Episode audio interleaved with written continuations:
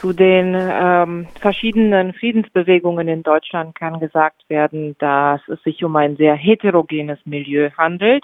Das heißt, es gibt äh, viele verschiedene Szenen, die unterschiedliche politische Zugänge, aber auch thematische Zugänge haben, die sich jedoch alle unter dem Schirmbegriff der Demonstration für den äh, pro-russisch positionieren. Und bei den teilnehmenden Friedensprotestlern handelt es sich auch um ehemalige Querdenker, die quasi nach Ende der Pandemie ihr Schwerpunktthema verloren haben. Es sind Bewegungen, die sich dann um Eltern stehen auf, um äh, die jeweiligen Querdenkencharter, um die Basis zentriert haben, auch mit anderen Akteurinnen wie zum Beispiel den Freiheitsboten. Diese alle versuchen quasi wieder auf ein Thema zu kapitalisieren, das für vermeintliche Aufmerksamkeit aus der Bevölkerung sorgt und entsprechend ist das Krisennarrativ um den Angriffskrieg ein ideelles Thema, um zu mobilisieren oder beziehungsweise um Reichweiten stark auf den Straßen zu mobilisieren. Ein anderes Narrativ wäre dann die Energiekrise. Gerade in einem Rückwärtslauf ist, beziehungsweise nicht mehr so viele Menschen auf die Straße kommen diesbezüglich, fokussiert sich das Thema wieder auf den Krieg in der Ukraine und in diesem Sinne gibt es auf jeden Fall eine sehr bunte Mischung von Akteurinnen. Darunter gibt es auch freie Linke, ReichsbürgerInnen, Anhänger der QAnon-Theorien, beziehungsweise auch Rechtsextreme, die mitmischen. Zu vergessen sind dabei auch etliche namhafte Verschwörungsideologinnen oder Propagandistinnen. Ich weiß, der Fokus eurer Arbeit liegt eher auf Rechtsextremismus und Verschwörungsideologie. Aber vielleicht kannst du folgende Frage trotzdem beantworten, weil auch Teile der deutschen Linken, also nicht nur freie Linke, sondern auch mhm. andere äh, demonstrieren für den Frieden und machen sich dabei teilweise auch pro-russischer Narrative zu eigen, beziehungsweise geben dem Westen eine Mitschuld oder Alleinschuld sogar ähm, bisweilen an dem Krieg in der Ukraine. In einem Interview vor ein paar Monaten mit Radio Dreieckland sprachst du von Antisemitismus als verbindenden Kit zwischen Rechtsextremen und Verschwörungsideologinnen. Lässt sich das auch auf Teile dieser erwähnten Linken übertragen oder wo siehst du die Anknüpfungspunkte zwischen Ihnen und reaktionärer und rechtsoffener Bewegung? Ich glaube, Antisemitismus ist ein mögliches Bindeglied, aber der stärkere Kit diesmal liegt auf jeden Fall in der NATO-Skepsis, der unterschiedlichste Szenen sehr gut verbinden kann. Ähm, die meisten Friedensdemos haben einen sehr starken antiamerikanischen beziehungsweise auch anti-NATO-Tenor und genau um diese Diskurse fokussieren sich dann auch Altlinke oder eben die Generation, die aus den 68ern als vermeintlich pazifistisch sozialisiert wurde, die findet man dann auch bei den Demos. Und es ist spannend zu sehen, wie autoritär genau diese linke Gruppierungen auch unterwegs sind und welch romantisierten Blick sie dann auch auf Russland haben, beziehungsweise wie äh, Putin bei all diesen Demonstrierenden als Erlöserfigur rezipiert wird, als starken Mann, der quasi ein Gegenbild zum westlichen Entwurf darstellt. Nichtsdestotrotz ist ja Friedensdemo nicht gleich Friedensdemo. Also da gibt es ja unterschiedliche Formen und Ausprägungen. Wie würdest du da differenzieren zwischen denen, sage ich mal, mit emanzipatorischem Anspruch und wann wird es für dich schwierig? Also ganz schwierig wurde es jetzt gegen Ende Februar äh, Schwarzer zusammen mit Wagenknecht zu einer Demonstration aufgerufen hat, äh, haben. Da hat man sehr viele Elemente der, äh, der, der Querfront gesehen, die man auch aus 2014 oder aus den Montagsmahnwachen kennt. Ich glaube, der Moment, wo die Anschlussfähigkeit zu Recht offengelegt wird, das ist ein Moment, der auf jeden Fall problematisch ist und der öffentlichkeitswirksam auch diskutiert werden muss. Darüber hinaus sollte auch beobachtet werden, dass eben diese Toleranz oder dieser Blick auf rechts äh, von den Reihen von, von Wagenknecht, aber auch von Lafontaine schon seit Jahren aufgeweicht wird und dass Rechte sehr stark davon profitieren können. Nicht umsonst suchen zum Beispiel Kompakt oder auch neurechte Redakteurinnen den Anschluss zu Figuren der Linken, weil sie eben in diesen sehr öffentlichkeitswirksamen Figuren Anschluss finden oder sie erhoffen sich neue Figuren, die ihnen quasi metapolitisch in ihren äh, die sie in ihren äh, Strategien metapolitisch unterstützen können. Jetzt könnte man ja sagen, ja okay, das sind immer noch irgendwie Splittergruppen der Dominanzgesellschaft und müsste man nicht ernst nehmen oder vielleicht ist ja Ignoranz eine bessere Vorgehensweise als Sarah Wagenknecht beispielsweise in jede diverse ähm, Talkshow einzuladen. Wo siehst du trotzdem Gefahren in diesen, in Anführungsstrichen, Friedensprotesten? Die Friedensproteste haben auf jeden Fall den Anschluss bewiesen an, also sie zeigen sich als, als gutes Bindeglied verschiedener antidemokratischer Bewegungen, die sich dann doch organisieren können in eben diese erwähnte Querfront. Und die Querfront ist an sich auch ein Bestreben, das von der rechten Seite immer wieder ja, gepusht wird, äh, sozusagen. Nicht umsonst hat Benedikt Kaiser auch eine neurechte Figur oder äh, Teil der neurechten Intelligenz ja auch ein Buch darüber verfasst. Entsprechend sind genau diese Friedensdemos besonders gefährlich, zumal sie auch quasi das Narrativ die öffentliche Meinung weglenken vom völkerrechtswidrigen Angriffskrieg und sie lenken ihn in neue Sphären und arbeiten mit neuen Feindbildern. In dem Fall wurde quasi eben dieser Amerikanismus propagiert oder auch die sehr äh, dimensionale schwarz-weiß gemalte Anti-NATO-Rhetorik. Und das sind bedrohliche Szenarien, zumal sie sich auch ausweiten können auf andere demokratische Bewegungen, die dann anschlussfähig werden auf bestimmte Diskurse, die sie dann möglicherweise kapern oder mit denen sie dann auch mobilisieren gehen. Nun sind es teilweise Distanzierungen zu verzeichnen. Beispielsweise haben sich ja dann führende Köpfe des sogenannten Manifests für den Frieden dann dagegen entschlossen, an der Demo unter dem Slogan Aufstand für den Frieden teilzunehmen. Nichtsdestotrotz wird immer wieder Beteiligung besonders von Querdenken-Aktiven, wie aber auch von AfD-SympathisantInnen bei Demonstrationen dokumentiert, die linke und antifaschistische Gruppen organisieren. Besonders gut, äh, wie du schon erwähnt hast, war das am ersten Jahrestag der russischen Invasion in der gesamten Ukraine zu beobachten. Was meinst du, woher kommt diese zögerliche bzw. fehlende Abgrenzung zu Querdenken und Co? Ich glaube, die fehlende Abgrenzung zu Querdenken und Co. kommt aus einem missverstandenen Sinn von Pazifismus beziehungsweise durch einen westlich skeptischen Blick, den man bei einigen Altlinken immer noch nachzeichnen kann. Wenn man sich auch die Demografie der Teilnehmerinnen anschaut, beziehungsweise die Altersgruppen, dann waren es doch vermehrt Seniorinnen, die anwesend waren. Und ich glaube, genau bei dieser Zielgruppe, die eben hm, sehr kriegsscheu beziehungsweise pazifistisch sozialisiert wurde, gibt es blinde Flecken, was eben Desinformation, Verschwörungsideologie und auch autoritäre Charakter angeht.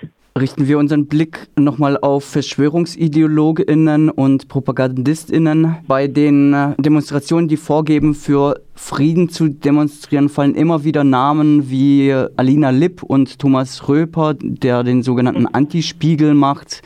Wer sind die beiden und welche Rolle spielen sie für verschwörungsideologische Szenen und vielleicht auch welche Reichweite haben sie? Ich fange mal mit Thomas Röper an. Der ist seinerseits russischer Propagandist oder eben ein Desinformationsverbreiter, stammt aus Bremen und ist auch ein selbsternannter Osteuropa-Experte. Bei Röper können Beziehungen zu Russland seit seiner Ausbildung in Kiel nachgezeichnet werden.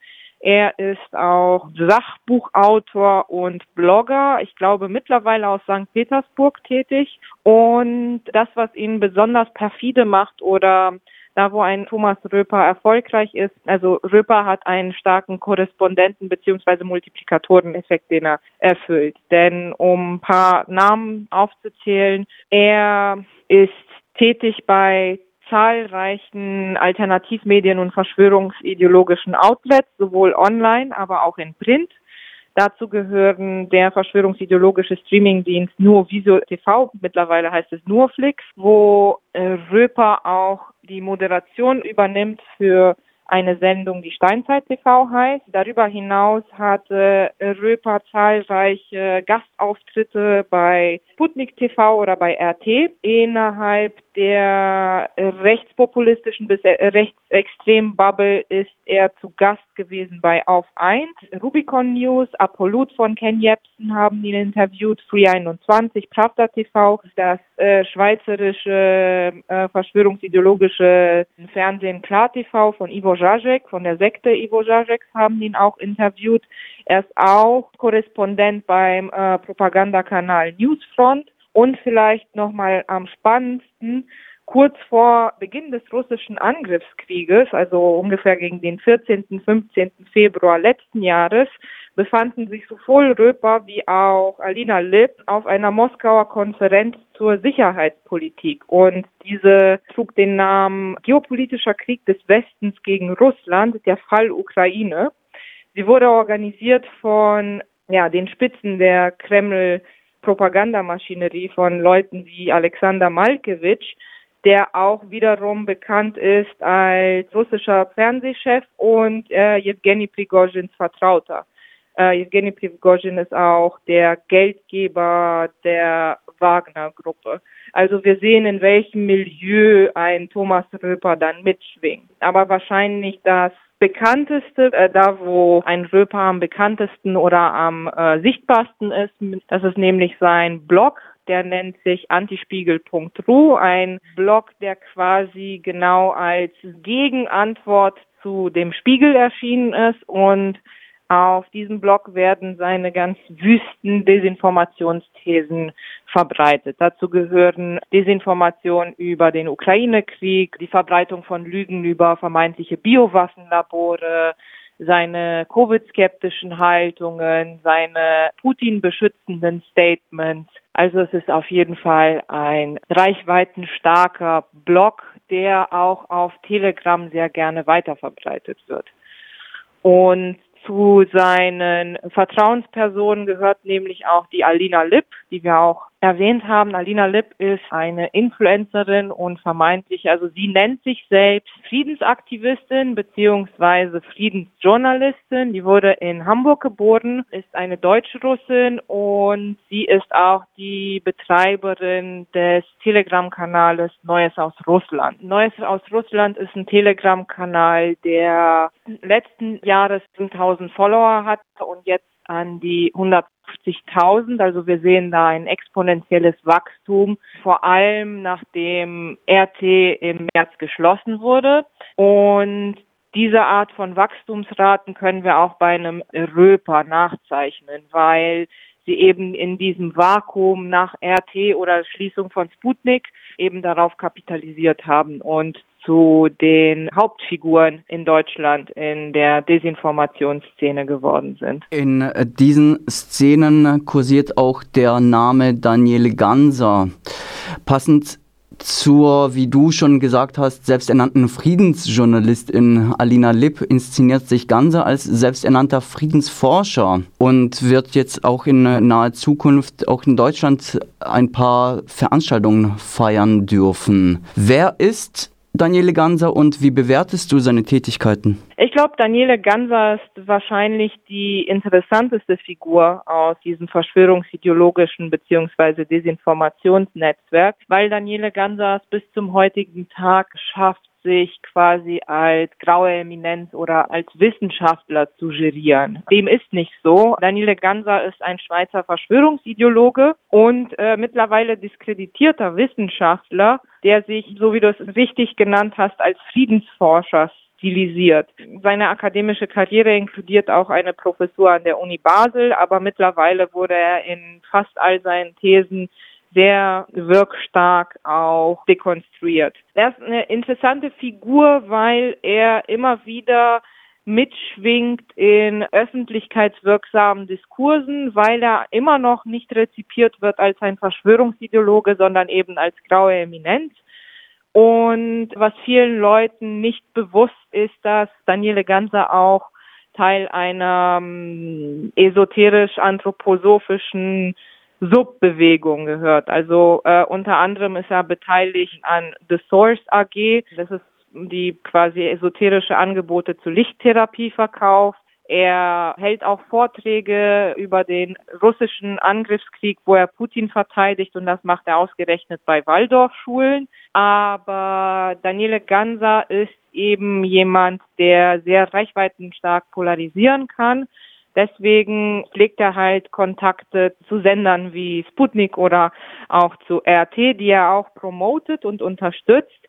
Er ähm, spricht auch in seinen Vorträgen davon, dass zum Beispiel Seiten wie Nachdenkseiten, RT oder KenFM gute Alternativen zu den vermeintlichen Leitmedien sein könnten. Er pflegt auch Kontakte zu neurechten Autoren und gibt ihnen Interviews, wie auch sein Autorenporträt in der blauen Narzisse und lässt sich auch immer mal wieder für Reichsbürger Statement gewinnen, wie in seinem Interview bei Eingeschenkt TV.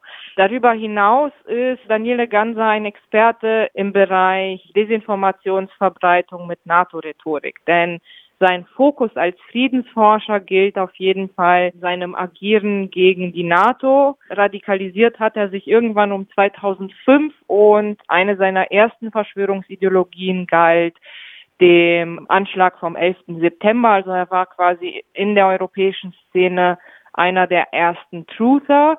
Aus dieser ursprünglichen NATO-Kritik hat sich mittlerweile ein starker Anti-Amerikanismus herausgebildet bei ihm und in etlichen seiner Veröffentlichungen beziehungsweise Publikationen arbeitet er auch mit KGB-Desinformation. So ein Beispiel wäre, er bedient immer wieder die These oder er bedient immer wieder äh, Zitate aus dem US Army Field Manual 3031. Das ist eine Publikation, die 1976 von der KGB als Propaganda veröffentlicht wurde. Also es handelt sich dabei um eine Fälschung und wir sehen, dass ein Ganser sich eben nicht scheut, genau solche Sachen zu zitieren. Was denkst du, weshalb gelingt es ihm, sich immer noch als, wie du es genannt hast, graue Eminenz zu profilieren und wird nicht als solches eingeordnet, was er ist und wie du es gerade getan hast? Ich glaube, bei Daniele Ganser hilft auf jeden Fall sein wissenschaftlicher Background, nämlich seine ehemalige Professur.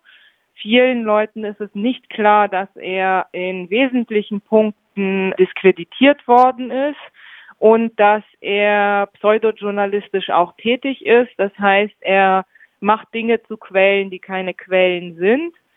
Und das, was er sehr erfolgreich bedient, ist eine Form von pseudowissenschaftlichem Jargon, die ihn auf jeden Fall sehr eloquent und äh, rhetorisch bewandt aussehen lässt. Darüber hinaus wird er immer wieder, inszeniert er sich auch immer wieder als graue Eminenz, die sehr wortreich und wortgewandt antworten kann. Nochmal zu jenen Teilen der Linken geblickt, die wir vorhin besprochen haben Bedienen sich diese ebenfalls dieser PropagandistInnen wie Lipp, Röper und Ganser oder nutzen sie andere Stichwortgebende? Daniele Ganser ist vielleicht die wichtigste Person von denen, weil Daniele Ganser tatsächlich immer noch als linkes, also so eine Go-To-Person ist, die immer wieder zitiert wird von Nachdenkseiten, von KenFM, früher von Elsässer, bevor er quasi zu, zu Compact gegangen ist, als Elsässer noch seine linken Klüngeleien hatte, quasi. Entsprechend hat sich da, glaube ich, dieses Bild tradiert, dass er gegen den Military Industrial Complex ist, was auch eine Gemeinsamkeit mit äh, einigen Altlinken ist, dass er heftig US-Einsätze kritisiert und dass er halt eine antiimperialistische Position einkleidet, die auch einigen Linken dann doch zugutekommt. Wagen wir einen Blick nach vorne. Ich weiß, Glaskugelleserei ist in diesen Kontexten oder wie auch meistens nicht so sinnvoll. Aber was denkst du, wo lohnt es sich besonders einen Blick darauf zu werfen? Was wird uns in nächster Zeit besonders beschäftigen, beziehungsweise wo siehst du vielleicht lauernde Gefahren? Also mögliche lauernde Gefahren kommen eben aus diesem Netzwerk, das sich zum Teil auch professionalisiert hat. Ne, Menschen wie Daniele Ganser oder auch Jürgen Elsässer, Ken Jepsen und so weiter, die agieren nicht im luftleeren Raum, sondern sie haben sehr gute Verbünde, sie haben ein hochprofessionalisiertes Netzwerk, sie können reichweitenstark agieren und sie besuchen sich auch gegenseitig. Ein gutes Beispiel wäre dafür, dass man immer wieder sieht, wie der Austausch zu dem österreichischen rechtsextremen Sender auf eins zwischen Kompakt und Querdenkern und auch anderen Verschwörungsideologinnen dann stattfindet. Das ist ein Sender, die haben drei Millionen monatliche Aufrufe. Der wird nicht nur von rechter Seite rezipiert, sondern einige Teile der Bewegung, der, der dieser Friedensbewegung sind auch quasi Leserinnen und das könnte auf jeden Fall auch zu weiteren Mobilisierungen führen. Genau diese Menschen haben ein Interesse daran, eine Gegenöffentlichkeit auf die Straßen zu kriegen. Also Leute wie Elsässer von Compact TV oder Stefan Magnet von Auf 1, Leute wie Thomas Röper und Alina Lipp, sie haben ein reges Interesse daran, dass sich eine Gegenöffentlichkeit weiter rauskristallisiert. Und ja, ein weiteres Problem sehe ich auch in einigen Teilen der, der Linken, eben in dieser Altlinken, die momentan sehr unkritisch mit Themen umgeht und auch nicht die besten Selbstreflexionserkenntnisse gezeigt hat. Genau, also sie stehen auch in der Gefahr, Reaktionären in die Falle zu laufen oder eben ihre Agenten auch mit zu bedienen. Es kann auch erwartet werden, dass sich nachdem wir dann unsere ganzen Gasrechnungen bekommen haben, auch weitere Energiekrisendebatten wieder herausbilden. Und diese könnten wieder auch als offene Einladungen für die Querfront rezipiert werden. Und durch eine Verschärfung des Angriffskrieges droht natürlich auch, dass diese ganzen Bewegungen neuen Aufwind erfahren. Angenommen, es gibt bei äh, den Menschen, gerade bei de, äh, den Teilen der Linken, über die wir jetzt gerade viel gesprochen haben, noch Menschen, die kein geschlossenes Weltbild haben. Möchtest du ihnen auf die Zukunft gerichtet eine äh, Mitteilung überkommen lassen? Es fällt mir schwer, mich in äh, klaren Mitteilungen oder Empfehlungen zu geben. Ich glaube, eine Stärkung der Ambiguitätstoleranz beziehungsweise ein besseres Aushalten der sehr komplexen Realität wäre ihm zu wünschen in dem Fall. Und ich würde hoffen, dass wir deutschlandweit in Sachen Medienkompetenz mehr machen können, damit Menschen nicht mehr Gefahr laufen, Opfer von Desinformationskampagnen zu werden, beziehungsweise diesen Glauben zu schenken. Und ich hoffe im Zuge dessen, dass wir besser reagieren können, also auch im Bereich Pre-Banking auf zukünftige Themen, die auf uns zukommen können. Und ich hoffe, dass das Aushalten von Gegensätzen im Bereich Pazifismus auch anders gedacht werden kann.